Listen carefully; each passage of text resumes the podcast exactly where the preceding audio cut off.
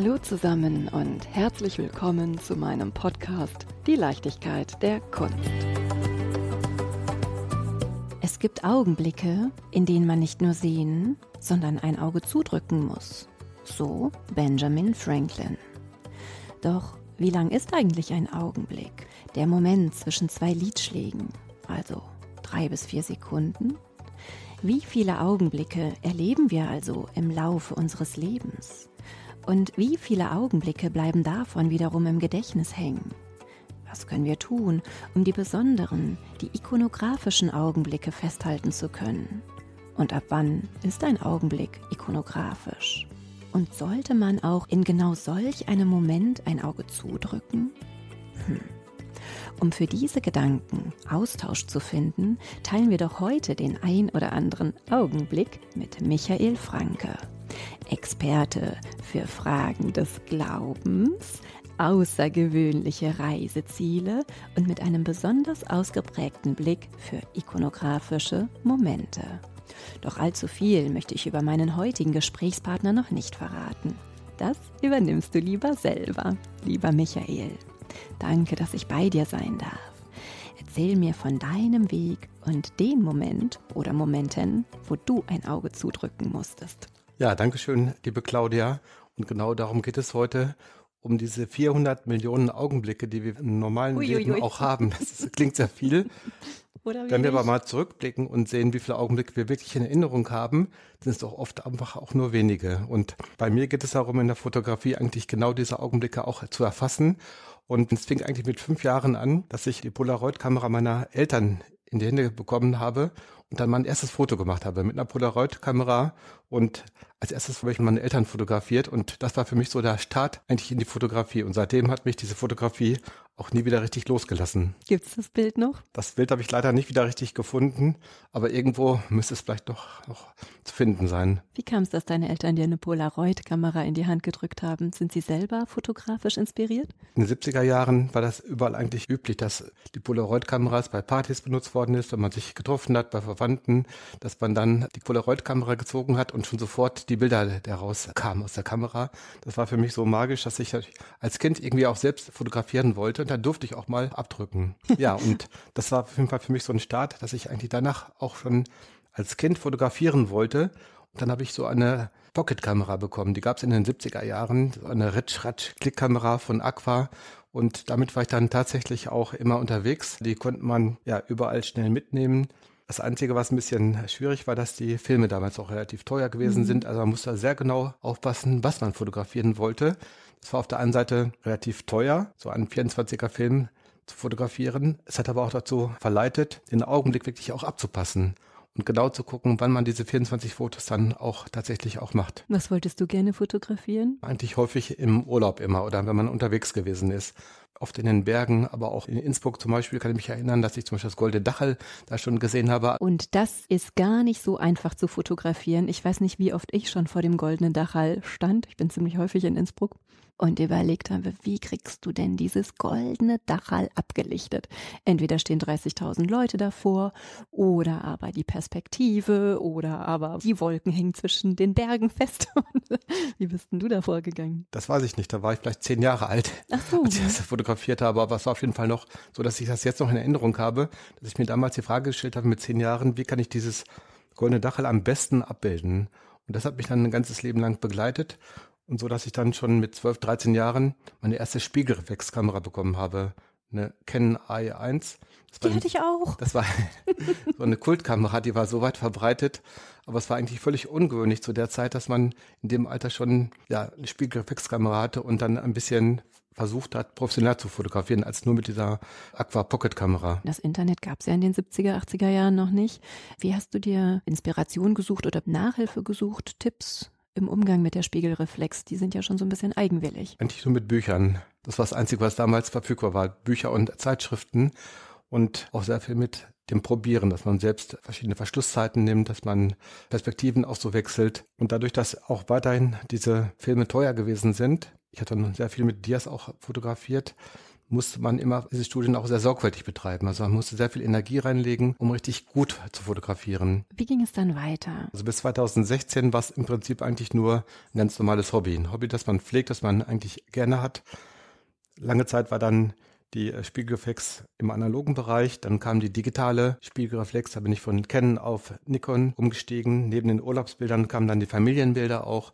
Viele Kinderbilder. Die Nikon hatte einen schwenkbaren Display und dann konnte man sehr schön die Kinderbilder, ohne dass die Kinder es gemerkt haben, fotografieren. Und ja, das blieb bis 2016 eigentlich ein Hobby, das ich Spaß gemacht habe, immer dann, wenn es auch gepasst hat. Und 2016 kam so eigentlich ein kleiner Umschwung. Da habe ich gemerkt, die Bilder können eigentlich noch besser werden. Man könnte eigentlich noch mehr darauf acht legen, die Perspektiven richtig, das Licht richtig zu wählen. Und dann war ein Foto, das ich mich erinnere, das war so ein Auslöser, ein Meilenstein, als ich nach Hause gekommen bin und in die Wäschetrommel Licht reinschien, sodass die ganz bunt war, diese Wäschetrommel. Da habe ich ein Foto gemacht und plötzlich sah das aus wie ein abstraktes Kunstwerk. Und dann habe ich so gesehen, wie man mit dem Licht spielen kann, die Perspektive im Hintergrund reinnehmen kann. Und dann habe ich so einen Unterschied gesehen zwischen einer normalen Wäschetrommel, die einfach nur abgebildet wird, und dem, was daraus entstehen kann. Von daher habe ich meine Fotografie Iconic Moments genannt, also ikonische Momente. Das sollte eigentlich so mein Stil werden, habe ich dann einfach als so Leitmotiv gesagt, so in zehn Jahren habe ich jetzt und diesen zehn Jahren versuche ich die Fotografie zu verbessern, zu entwickeln so dass ich unter Umständen sogar davon auch leben könnte. Also Hobby die Fotografie und wie ging denn dein beruflicher Weg weiter? Ja, beruflich bin ich Lehrer mit den Fächern Deutsch und katholische Religionslehre. Ich habe auch einige Funktionsaufgaben in meiner Schule und es ist schon ein Beruf, der einen äh, voll ausfüllt. Warum Religion? Ja, Religion, weil da die Frage nach dem Sein gestellt wird, nach dem Wesentlichen. Das verbindet mich wieder mit der Fotografie, dass man beim Foto versucht, das Wesentliche eines Augenblickes so herauszufinden. Und in der Religion geht es immer darum, warum sind wir eigentlich nicht nichts? Warum ist überhaupt etwas da? Warum leben wir? Welchen Sinn hat dieses Leben? Und diese Fragen die werden in der Religion, natürlich auch in der Philosophie beantwortet. Das hat mich eigentlich auch als Kind schon immer fasziniert. Hast du schon Antworten gefunden? Ja, es gibt sehr, sehr viele Antworten. Es gibt aber im Wesentlichen, geht es darum, Erfahrungen zu machen. Und davon ist ja die Religion voll, davon berichten die Religionen von den Erfahrungen auf den Antworten. Und eine richtige, endgültige Antwort wird es hier natürlich nie geben. Aber die Frage ist viel wichtiger, die uns antreibt und auch mit den Antworten in Kontakt zu kommen. Dein zweites Fach ist Deutsch. Genau. Warum ist dir Deutsch so wichtig? Ich vermute mal, es wird jetzt nicht die Grammatik sein. Die Grammatik natürlich auch. Also die Sätze, in denen wir sprechen, das ist ganz spannend. Oh, Jeder Mensch von mir verzweifeln. spricht hat eine ganz andere Grammatik, hat eine ganz andere Sprache. Einer hat kurze Sätze, andere hat lange Sätze, andere betonte Sätze, andere hat monotone Sätze. Also die Grammatik ist unheimlich spannend von Menschen so zu erkennen. Aber das kommt natürlich erst in zweiter Linie. Das Lesen hat mich immer fasziniert auch. Welche Richtung? Ja, eigentlich habe ich sehr gerne so geschichtliche Bücher gelesen, also Bücher, die heutige Fragen oder damalige Fragen auch aufwerfen. Sehr, sehr viel, auch ältere deutsche Literatur. Da sieht man den ganzen Schatz, den wir natürlich in Deutschland haben an Literatur, der jetzt kaum noch richtig gelesen wird, nur weil es vermutlich in etwas ja, vergangenen Epoche spielt, aber trotzdem sind dort zum Beispiel bei Goethe eigentlich fast alle Fragen schon beantwortet oder gibt es ja Antworten auf viele Fragen und deswegen hat mich schon zum Beispiel als jugendlicher Herr Goethe unglaublich fasziniert. Dass ich da fast alles gelesen habe, nicht nur die Gedichte, auch die Dramen. Und das hat sich bis heute so gehalten, dass ich sehr, sehr gerne eher realistische Literatur lese, die aber dann dramatisiert wird, also der dann umgewandelt wird Zum in Beispiel? Kunst. Zum Beispiel, ja, es ist jetzt nicht gerade realistisch, aber zum Beispiel dem Werk von Kafka, der dann aus seinem Erleben in Prag dann eine Literatur geschaffen hat, die dann von dem Realismus ganz weggeht zu ganz modernen Fragen nach dem Sinn des Lebens. Und deswegen hat mich zum Beispiel Kafka auch eine Zeit lang fasziniert. Aber zum Beispiel auch das Werk von Thomas Mann und Günter Grass und natürlich dann die deutsche Nachkriegsliteratur bis hin zur Gegenwart. Viel mehr als einfach reine Fantasy-Literatur zum Beispiel. Und so wie du gerade Thomas Mann, Kafka, Günter Grass aufgezählt hast, gibt es auch in der Fotografie ikonografische Vorbilder? Da gibt es ganz, ganz viele Vorbilder. Am meisten bewundere ich so das Werk von Michael Martin. Das ist ein Wüstenfotograf, der hat alle Wüsten der Welt fotografiert. Da ich selber sehr gerne auch Urlaub zum Beispiel in Wüsten mache oder auch mal längere Zeit in Israel in der Wüste gelebt habe, nach dem Abitur, dort auch gearbeitet habe in so einem Kibbutz und zum Beispiel auch Nordamerika, die Wüsten so erlebt habe, ist so dieses Werk von Michael Martin mein größtes Vorbild, ne? Und der auch genau seinen Weg so hatte, von normalen Fotografieren am Anfang, bis er gemerkt hat, die Fotos werden besser, wie kann ich das Wesentliche erkennen. Aber natürlich auch die ganze Düsseldorfer Fotoschule mit August Sander begonnen, Becher und Thomas Roff und also den aktuellen Fotografen der Düsseldorfer Schule. Warum Wüste? Ja, die Wüste hat mich eigentlich immer schon fasziniert, auch schon als Kind, weil das ein Ort ist, da schauen wir erstmal sehr tot ist, aber der dann auf der anderen Seite ganz viel auch Leben hat oder auch dazu zwingt zum Rückzug, zu einer Pause und zur Besinnung. Ist es auch das Licht? Ja, auf jeden Fall das Morgen- und Abendlicht. Das ist ja generell einfach so auch mein Thema, halt die goldene Stunde, die blaue Stunde, auch am liebsten die goldene Stunde morgens, die das beste Licht hat. Und in der Wüste ist natürlich, wenn man morgens da aufwacht, wir sind im Kibbutz fünf Uhr morgens mit dem Jeep rausgefahren und haben dann dieses Licht in der Wüste am Toten Meer da gesehen. Das ist einfach unvergleichlich. Konntest du in Israel alles ein, was dir wichtig ist? Die Frage nach, was bin ich, wer bin ich? Vielleicht auch Momente für die Literatur und auch dich fotografisch auszuprobieren. Wann warst du dort? Es war direkt nach meinem Abitur. Da war ich für acht Wochen in einem Kibbutz in Israel.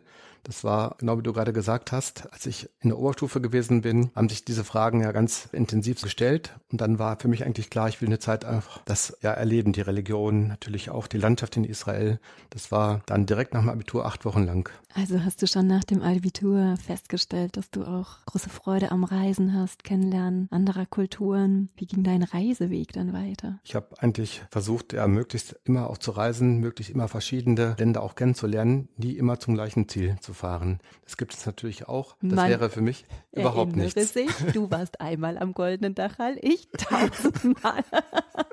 Und ein besonderer Schwerpunkt ist natürlich bei mir das Mediterrane, Italien, Spanien, Portugal auch. Und wenn wir jetzt den Schwenk zur Fotografie machen, aufmerksam geworden bin ich auf dich über deinen Instagram-Kanal. Und da zeigst du ikonografische Fotografien, deine Bilder, mediterran geprägt auch, aber auch Island mit Reykjavik. Du gehst in die osteuropäische Richtung. Wann kamen denn diese Reisen hinzu? Und was fasziniert dich dort? Ja, generell interessieren mich alle Kontexte. Also jetzt zum Beispiel, lange Zeit wollte ich schon nach Island, gerade dieses Mitsommergefühl auch in Island auch kennenzulernen. Da war ich jetzt nur zweieinhalb Wochen. Das war aber gefühlt wie acht Wochen, weil wir da keinen Sonnenuntergang hatten. Also es war die ganze Zeit hell und man konnte die ganze Zeit im Sommer halt unterwegs sein und so viel sehen. Und es hat auch etwas von Wüstenlandschaft, diese Vulkanlandschaft in Island. Also wenn ich an Island denke, dann denke ich auch ganz viel an Vulkan und so karge, schroffe Felslandschaften, irgendwie viel Moos. Was für eine Erfahrung hast du mitgebracht? Welche Bilder hast du mitgebracht? Tauch mit mir ein in die. Ja. ich hatte natürlich das Glück gehabt, wir waren bei dem Vulkan. Das war jetzt der Little Ruti, also in diesem Jahr war nur ein kleiner Ausbruch. Und wir haben schon gesehen, diese Erdbeben waren da, ein Schwarmerdbeben dass der Vulkan ausbrechen würde. Tatsächlich, als wir dann runtergegangen sind vom Vulkan, kam eine SMS, bitte verlassen Sie die Gegend, das ist jetzt hier nicht mehr sicher. Danach haben wir die Reise um Island gemacht, den Ring Road. Und dann hatte ich tatsächlich das Glück, dass ich noch den Vulkan auch sehen konnte. Und ja, eine Bekannte von mir hatte einen Hubschrauber vorher geschartert und ich musste unbedingt diesen Vulkan einmal sehen. Das war so ein Kindheitsraum, auch einmal diese Lava zu sehen, diesen Augenblick der Lava. Da konnten wir, das war von Reykjavik sehr, sehr nah auch einfach eine 20-minütige Tour machen und haben diesen Vulkan auch wirklich richtig live gesehen, waren ganz dicht über diesem Vulkan. Diese Lava, das ist wirklich ein unvergleichliches Erlebnis gewesen. War die Kamera dabei? Kamera war dabei, aber die Kamera war da nicht das Wesentliche. Mhm. Da war wirklich mehr das Erlebnis, so wie oft eigentlich ja das Erlebnis im Vordergrund steht, die Bilder erst in zweiter Linie kommen. Mhm. Natürlich auch andere Gebiete in Island, die Gletscher, die fast bis zum Meer gehen und sich dann lösen, dann werden kleinere Eisberge auf diesen Gletscherseen dann da zu sehen sein. Das war unglaublich, da zwischen diesen Eisbergen herzufahren, immer dieses Licht zu sehen. Das heißt im Englischen Diamond Beach, weil einfach wie Diamanten das schimmert. Das sind Erlebnisse, die man so nicht vergessen wird. Welche Augenblicke hast du da fotografisch eingefangen und ein Auge zugedrückt? ja, besonders von diesem Eis, das sich in jeder Ansicht wieder verändert. Mal blau schimmert, mal ein bisschen weiß, mal schwarz. Das zusammen mit dem hellen Licht, das da ist, ein tolles Erlebnis ist dann bis hin, dass aus den Eisbergen nur ganz kleinere Eisstücke werden und die vier Diamanten über das Wasser schwimmen. Ich kann mir vorstellen, dass es neben den Eisbergen auch noch wunderbare Bauten gibt. Ja, Reykjavik, da waren wir zum Schluss. Und in Reykjavik gibt es zum Beispiel die Harper Concert Hall, ein ganz modernes Gebäude, was richtig einen Kontrast bildet zu dem, was man vorher auf Island erleben kann. So diese unglaublich weiten Vulkanlandschaft und plötzlich in Reykjavik haben wir diese Moderne da, da ist die Hallgrimskirche, die moderne Kirche mit der tollen Fassade, die aussieht wie Stelen, wo wiederum die Landschaft dann auch aufgenommen wird. Und da wir mit Sommer da gewesen sind, hatten wir halt das freie Spiel des Lichtes. Wir hatten Gott sei Dank auch sehr viel Sonne gehabt und dadurch konnte man auch zum richtigen Zeitpunkt erscheinen und das Licht noch wahrnehmen. Du sprachst gerade von der Kirche Altgrimskirche. Ihr Aufbau wirkt sehr pyramidenförmig mit geschwungenen Seitenelementen. Du sprachst gerade schon die Säulen an. Wie bereitest du dich auf eine Reise mit großen Fotoelementen vor? Suchst du dir schon vorab im Internet die Motive raus und überlegst dir, aus welcher Perspektive du dieses Monument dann fotografieren kannst? Ja, auf jeden Fall bereite ich das sehr geplant vor. Es gibt bei Google oder auch bei Apple Karten Funktion, dass man sich einen Reiseführer machen kann und in diesem Reiseführer überall schon die verschiedenen Stationen auch eintragen kann dass man vorher schon weiß, wann man wo sein möchte, was man genau sehen will. Dann hat man schon sehr viele Motive. Die kann man später nicht alle umsetzen, aber man hat schon ein Gespür dafür, was einfach schön ist, was auch bemerkenswert ist. Und dann gibt es zum Beispiel eine App, wo man genau den Sonnenstand sehen kann. Ach, wie heißt die? Fotopilz heißt die App. Mhm. Die gibt es auch, glaube ich, in der Gratis-Version. Da kann man vorher schon sehen, wo genau, zu welchem Zeitpunkt des Jahres, wann die Sonne scheinen wird. Und was machst du, wenn es regnet? Das kommt ja auch manchmal vor. Manchmal. Dann versucht man, wenn man mehrere Tage da ist, den Zeitpunkt zu erwischen, wo halt die Sonne scheint. Und mhm. meistens habe ich ja zum Beispiel auch Glück, auch als ich in Mailand gewesen bin, da gibt es um den Mailänder Dom in vollen Fassade ganz im Abendlicht zu sehen, dann meistens nur fünf Minuten. Das kann man dann vorher schon sehen und kommt an dem Tag, wo dann auch die Sonne scheint. Man hat nicht immer Glück, aber sehr häufig. Jetzt werde ich mal ganz, ganz frech. Du bist Lehrer für Deutsch und Religion. Du fängst an, auf Reisen zu fotografieren und dann Familienbilder zu erstellen. Ich möchte dir ja nicht so nahe treten, aber das klingt jetzt erstmal nicht so ikonografisch. Wie kam es denn dazu, dass du schon fast eine Berühmtheit auf Instagram geworden bist und dass du dir nun ein zweites Standbein aufbauen kannst und dass du so eine Sichtbarkeit erreichbar hast? Weil mal mit Familienfotos und Reisefotos, da kann ja jeder hier. So kommt ja nicht jeder Gast in meinem Podcast. ja, ich hätte nicht gedacht, dass Instagram so ein Motor sein wird für das ganze Fotobusiness, für das ganze Geschehen. Das war erstmal nicht mit meinem Namen, es war auch nicht äh, öffentlich sichtbar am Anfang, sondern am Anfang einfach nur, um ein paar Bilder zu teilen, wie das ja fast jeder mittlerweile auch macht. Ich habe dann immer gesehen, dass die Bilder schon sehr schnell sehr gut angekommen sind. Erstmal dann auch die öffentliche Sichtbarkeit, dass das jeder sehen kann. Dort hieß ich noch N.Icon. Mhm. Welch Wortwitz, Ganz der genau. Germanist. N heißt für x-beliebig sozusagen und mhm. dann halt das Icon und das war mein Name lang und da war ich gar nicht mit meiner Person zu erkennen, sondern ich habe auch kein Foto von mir dort gezeigt, sondern nur dieses Bild. Sag mal, die Firma Nikon, hat die ihren Namen auch aufgrund des Icon, Icon gewählt? Ich glaube nicht. das wäre ja mal spannend herauszufinden. Aber das habe ich natürlich oft auch drüber nachgedacht, mhm. dass es so ähnlich klingt und deswegen N.Icon mhm. las sich so wie Nikon mhm. im Prinzip.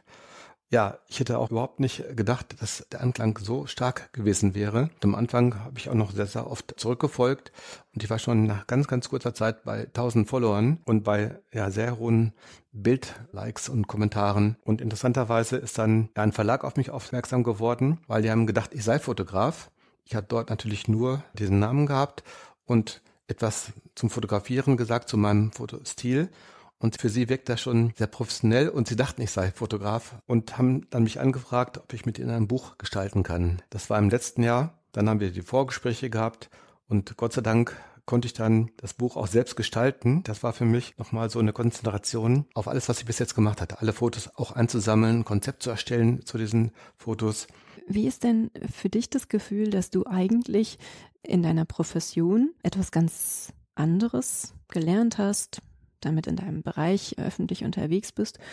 Und du bist sehr gut in einem Bereich, den du dir autodidaktisch erarbeitet hast.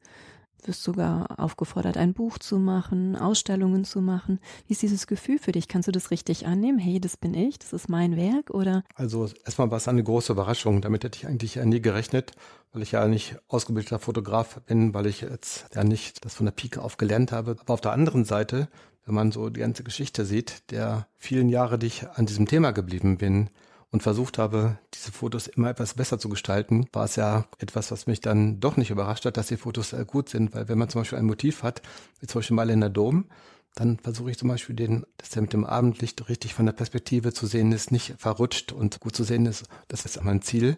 Es hat natürlich auch ein bisschen Hobbycharakter und ich freue mich natürlich, wenn das so gut ankommt und ja, das kann ich sehr gut annehmen. Es ist aber auch irgendwie für mich so eine Art Spiel einfach nur, weil ich ja nicht von der Kunst leben muss. Gerade deswegen bin ich ganz frei, um nicht das zu machen, was vielleicht andere sehen wollen.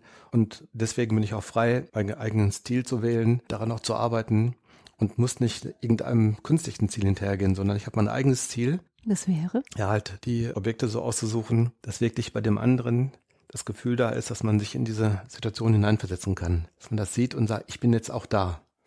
Das höre ich ganz oft. Das finde ich natürlich ganz tolle Bestätigung, wenn auch dann das Feedback kommt. Ja, bei diesen Iconic Moments, wenn ich das Buch sehe, dann bin ich mitten auch in diesen Augenblicken drin. Also das zu transportieren und nicht nur meine subjektive Sicht ist, sondern dass andere sich da hineinfühlen. Also Iconic heißt ja auch was Übertragbares, dass es nicht nur irgendwas abgebildet ist. Das wäre vom Griechischen dieses Mimesis, einfach nur etwas abzubilden, wie eine Postkarte so zum Beispiel. Das ist ja genau das, was ich nicht möchte. Einfach ein Buch mit Postkarten, mit schönen Ansichten, die eigentlich gleich sind, aber jetzt nicht die Seele dahinter, der Augenblick, das Wesentliche eingefangen ist. Und genau das war so die Rückmeldung bei diesem Buch dann auch oder auch bei Instagram auch, dass sich auch andere in die Situation hineinversetzen können und dieses Bild dann in diesem Augenblick auch wiedererleben können, also neu erleben können und für sich verinnerlichen können und sagen können, ja, da könnte ich auch jetzt gewesen sein. Das könnte ich jetzt auch in diesem Augenblick auch erleben. Deine Bilder leben durch den Augenblick. Ist es deswegen für dich wichtig, dass wenn du Architektur fotografierst, immer auch Bewegung reinkommt? Du hast zum Beispiel in Barcelona diese vier Säulen. Ja, das ist die katalonische Nationalflagge. Oh. Wie schön doch, wenn man was lernt. Dieser Podcast ist Erwachsenenbildung. Und im Hintergrund sieht man, ich würde sagen, es ist ein Jogger, der ja. da vorbeiläuft und das lässt diesen Augenblick einfangen und miterleben. Also ist für dich der Mensch in dem Werk gar nicht ein Störfaktor, sondern wichtiger Teil des Bildaufbaus? Ja, auf jeden Fall. Und das ist genau das, was Spannung auch reinbringt. Immer versuchen, ja, Leben, zum Beispiel jetzt hier ein Jogger, der genau aus der Säule herauskommt, dann verbunden mit der Diagonale, die nach rechts oben kommt, hat man die Verbindung von dem Kunstwerk zu dem Jogger. Er ist also nicht nur irgendwo im Bild, sondern er ist eine ganze Komposition des Bildes und dadurch entsteht wieder ein neues Kunstwerk. Das ist ja genau das, was ich machen möchte. Und eigentlich ist es deine Frau gewesen, die da 30 Mal hinterherlaufen musste. Nein, das ist frech von mir, du kennst mich. Ein Bild, was ich auch wirklich wunderschön finde, ist auch in Reykjavik. Es wirkt wie so eine DNA-Spirale. Was ist das denn für eine Skulptur? Es ist ein Kunstwerk aus der nordischen Saga, wo der Wind auch reinspielen kann und das sieht aus wie so ein Fächer sozusagen, ne? wie eine Lyra. Und das hat einen wunderbaren Kontrast zu dem Gebäude dann. Also du hast auf deinen Reisen den Blick für Architektur, durchaus berühmte Architektur, für Kunstwerke, die einen Bezug auch zum Land darstellen. Spielen Menschen auch eine Rolle? Und ich meine nicht nur als Statist, sondern auch als Fokus? Ja, Menschen haben immer schon auch eine große Rolle gespielt. Und Porträtfotografie reizt mich eigentlich immer schon sehr, sehr gerne auch mit dem Licht, das am Ende des Tages ist. Also keine Studiofotos, keine Studioporträts, keine Bewerbungsfotos, nichts in der Art, sondern Fotos, wo man halt das Wesentliche des Menschen auch drauf erkennt. Wie findest du die Essenz des Menschen? Eigentlich in den Augenblicken, also nicht in den Gesprächen vorher, sondern wirklich nur in der Begegnung. Und ich habe ja schon gerade gesagt, drei bis vier Sekunden sind nur dieser Augenblick des Unverwechselbaren. Und es geht darum, dann beim Fotografieren genau diesen Augenblick zu gucken, wo der Mensch bei sich selbst ist. Und wie schaffst du das, dass die Menschen sich öffnen? Ganz häufig wollen die Menschen dann die Regie abnehmen und ihr Ich präsentieren, wie sie meinen, wie sie sind. Und es fällt ein bisschen schwer, sich einzulassen auf den Augenblick, auf den Moment. Wie gehst du denn da als Fotograf vor? Das ist eigentlich relativ einfach. Oh, verrat's mir. weil man wiederum auch eine Reise unternimmt mit den Menschen, die man fotografiert. Man versucht mit den Menschen jetzt nicht ein langes Gespräch, sondern einfach in Stimmung zu kommen oder an Orte zu gehen innerlich, in denen sie sich sehr wohl gefühlt haben oder wo sie bei sich sind, wo sie Ruhe hatten, wo sie Pause hatten und darüber sprechen wir am Anfang, welche Orte das sind, dass sie also in Gedanken zu diesem Ort gehen und dann spricht man über diesen Ort, während man fotografiert. Ach, das ist interessant. Also wenn du jemanden sehr weich fotografierst, geht man in einen warmen Ort und wenn du dir überlegst, so, ich stelle mir jetzt da wie eine Kratzbürste. Ganz genau. Also mit dir zum Beispiel würde ich ins Museum gehen und tolle Bilder auswählen, von denen ich überzeugt bin, dass du diese Bilder faszinierend findest, innerlich. so wie jetzt. Und dann, wenn wir die Fotos machen, dann wärst du nämlich innerlich bei diesen Fotos und bei der Kunst und eben ganz auch bei dir. Und dann würde ich Fotos von dir machen. Aber ohne Brille. ich bin so eitel. Wie schön. Sorgt es dann auch für Überraschungen bei deinem Gegenüber? Wenn du sagst, so, wir fahren jetzt, was weiß ich, an den Rhein oder vielleicht in den Wald oder in ein Restaurant oder Orte deiner. Das muss natürlich vorher vereinbaren. Ne? Also mhm. zum Beispiel Düsseldorf bietet sich mit dem Medienhafen gut an, da sehr schöne Kulissen zu haben im Hintergrund. Die Kiribauten, ne? Ganz Zum genau. Mhm. Es kann aber auch im einfachsten Fall einfach irgendwo in einem Park sein, wo man ja dann Natur im Hintergrund hat. Ich habe gesehen, dass du auch Menschen fotografierst, die möglicherweise gar nicht wissen, dass sie gerade fotografiert werden. Besonders schön finde ich dieses Bild mit dem Koch, der an dieser Glasfassade lehnt und einfach mal einen Moment Ruhe braucht. Street Photography. Auch eine Leidenschaft? Ja, auf jeden Fall. Bei diesem Koch war es wirklich so, dass er auch ganz bei sich gewesen ist im Augenblick. Ja, wir leben ja in der Zeit des Datenschutzes und man kann ja nicht mehr einfach hingehen und die Menschen fotografieren. Wie gehst du vor? Doch, man kann sie fotografieren, man muss sie nur hinterher fragen und dann die Erlaubnis auch bekommen. Und wenn nicht, muss man das Foto wieder löschen. Wie ist die Reaktion? Die allermeisten sind total erfreut. Also ich habe zum Beispiel in Aachen in einer Passage, da war im Hintergrund ein bisschen Wasser, einen alten Mann fotografiert. Der war total stolz und der hat sich gefragt habe, ob ich ihn fotografieren durfte. Mhm. Weil man kann nicht vorher fragen. Diese Augenblicke sind oft ganz, ganz kostbar. Da muss man eben hinterher fragen. Aber dann braucht man eben auch die Erlaubnis in Deutschland. Ja, dann ist dieser authentische Augenblick weg, ne? Und die Menschen gehen so ins Außen und wollen wieder ihre Präsentationshülle anlegen, die aber fotografisch gar nicht so spannend ist. Versuchst du auch Mensch und Architektur zu ein? Ja, auf jeden Fall. Sehr häufig versuche ich Architektur auch im Hintergrund auch mit auch einzubinden.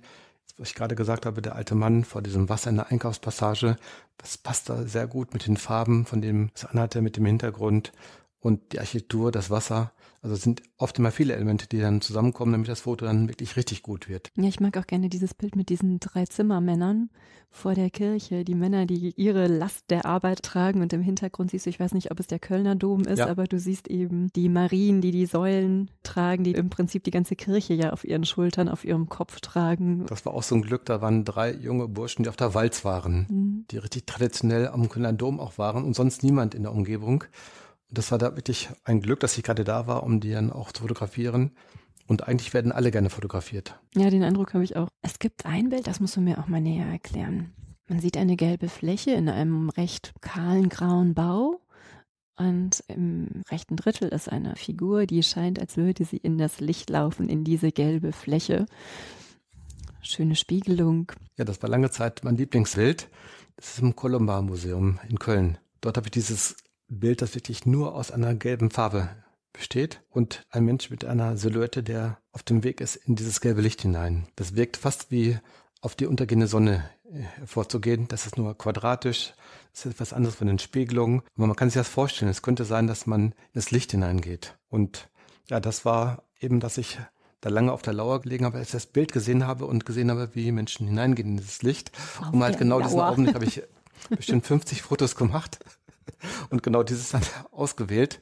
Und das ist so eine Abstraktion wiederum, wo man äh, sehen kann, es ist eine Situation, die jeder kennt. Das Gelbe steht für Licht, für die Sonne vielleicht auch. Davon wird man angezogen. Das ist faszinierend. Durch diese Silhouette ist derjenige, der darauf hinzugeht, eigentlich jeder. Kann sich jeder wiederfinden. Kann jeder in diese Rolle hineinschlüpfen, in diesen Augenblick auch hineingehen. Was verbindest du mit Spiegelung? Spiegelungen sind immer das, was verdoppelt, was man sehen kann und wiederum bricht und auf eine andere Weise erscheinen lässt, als es in Wirklichkeit ist. Also etwas, was die Wirklichkeit wiederum verzaubert oder auch ja, verändert. Darum bin ich immer von Spiegelungen fasziniert. Was siehst du, wenn du in deinen Spiegel schaust? Da schaue ich ehrlich gesagt nie richtig bewusst rein.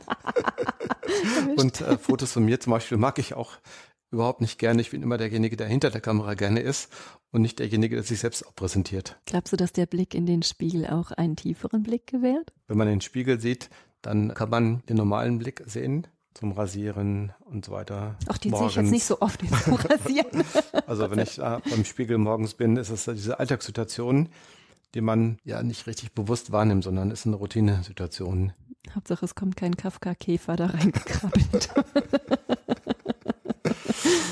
bist Lehrer. Ich weiß, du wirst es furchtbar finden, dass ich darauf so rumreite. Jetzt hast du ja durchaus fotografisch schon so einiges erreicht. Du wirst Wissen weitergeben können. Tust du das auch schon bereits? Ja, ich habe jetzt bei Instagram die Möglichkeit, als Creator so einen Broadcast-Channel aufzugeben. Und da habe ich mir gedacht, wie kann man diesen Channel eigentlich füllen?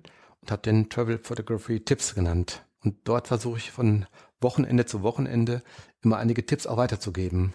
Womit? Nach dem richtigen Licht zum Beispiel oder wie kann man seine Bilder am besten auch drucken lassen. Wenn ich etwas sehe, habe ich eine bestimmte Farbe, zum Beispiel bestimmtes Rot. Auf dem Bildschirm sieht es möglicherweise wieder anders aus und im Bild ist es noch wieder anders. Wie kann ich zum Beispiel meine Bilder, die ich habe, möglichst gut auch zum Beispiel als Druck mir gestalten? Und andersherum, hast du Lehrmeister oder vielleicht Kollegen, mit denen du in den Austausch gehst? Ursprünglich hatte ich ja nur halt Fotografen, die halt besonders gut waren, wo man Bernd vielleicht auch orientieren kann. Ne? Genau. Und zunehmend habe ich durch Kontakte zu wirklich super Fotografen, zum Beispiel gibt es einen Street Photographer aus London, wo ich zum Beispiel bei einem Workshop gewesen bin in Düsseldorf und wir ganz viel gelernt haben im gegenseitigen Kontakt. Nicht nur mit ihm zusammen, sondern auch mit der ganzen Gruppe. Macht ihr auch gemeinsame Reisen oder Ausflüge? Ich meine, klar, das ist jetzt mit London ein bisschen schwierig, aber gibt es hier in der Region ebenfalls Fotografen, mit denen man gemeinsam auf Reise gehen kann? Da gibt es zum Beispiel die Mimo aus Düsseldorf, die eine eigene Gruppe hat mit Street Photography, die fast jeden Sonntag so einen kleinen Ausflug, kann auch eine längere Reise mal sein, übers Wochenende oder irgendwo zum Museum zu fahren. Ich bin sehr, sehr gerne in dieser Gruppe unterwegs, um genau diesen Austausch auch zu finden. Es gibt ein Werk von dir, was ich besonders schön finde. Ich glaube, du hast es in Heidelberg aufgenommen, in einer Kirche. Ein wirklich wunderschönes Kreuz. Ja, es hängen oft in der Kirche über dem Altar Kreuze. In diesem Fall war es ein Kreuz aus Glas. Und in diesem Glas hat sich dann die ganze Kirche gespiegelt. Das Kreuz hat sich langsam gedreht und mit der Drehung hat sich die Spiegelung immer wieder verändert. Und das Licht. Absolut faszinierend. Wenn wir uns jetzt überlegen, wir haben so diese dunkle Jahreszeit vor uns und das ist vielleicht der ein oder andere, der hier zuhört und denkt, oh, ich möchte jetzt auch gerne losziehen und fotografieren, aber das Licht, es ist dunkel, regnerisch.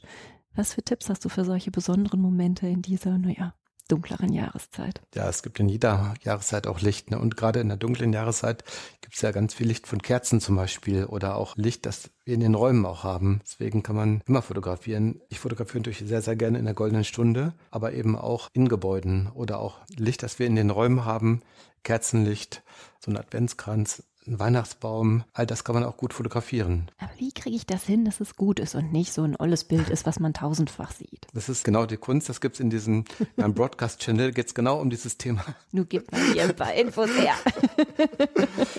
es gibt tausend verschiedene Möglichkeiten. Also wichtig ist eigentlich immer, dass man die Perspektive richtig wählt, dass man an etwas herangeht, zum Beispiel, wenn man jetzt Kinder fotografiert, dass man häufig zum Beispiel auf Augenhöhe ist mit den Kindern, nicht von oben herab. Viele fotografieren Kinder zum Beispiel von oben herab, dann dann, wenn sie Weihnachten Familienfotos machen, dass die Kinder dann ganz klein wirken wie Zwerge oder so, dass sie als Erwachsene nicht in die Knie gehen oder so. Deswegen Familienfotos rund um Weihnachten auf jeden Fall immer die Perspektive des Kindes einnehmen, möglicherweise auch sehr gerne vom Boden aus Fotos machen und dann wirkt die Kinder ganz anders an plötzlich.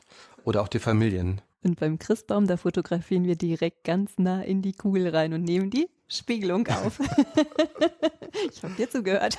ja, neben Spiegelungen sind zum Beispiel auch Details wichtig, dass man nicht immer das Ganze fotografiert, sondern sieht, was ist das Besondere eigentlich? Was ist das Bemerkenswerte? Was ist das bei so einem Tannenbaum? Was ist gerade da das, das Schöne daran? Und dann Detailaufnahmen vom Tannenbaum dazu machen. Und wenn wir uns jetzt vorstellen, auch du hättest drei Wünsche frei zu Weihnachten oder das neue Jahr würde dir drei Wünsche bringen. Welche drei Motive, egal ob jetzt Bauwerk, Mensch oder Natur, würdest du gerne in 24 vor die Linse bekommen? Ja, da habe ich eigentlich auch schon geplant.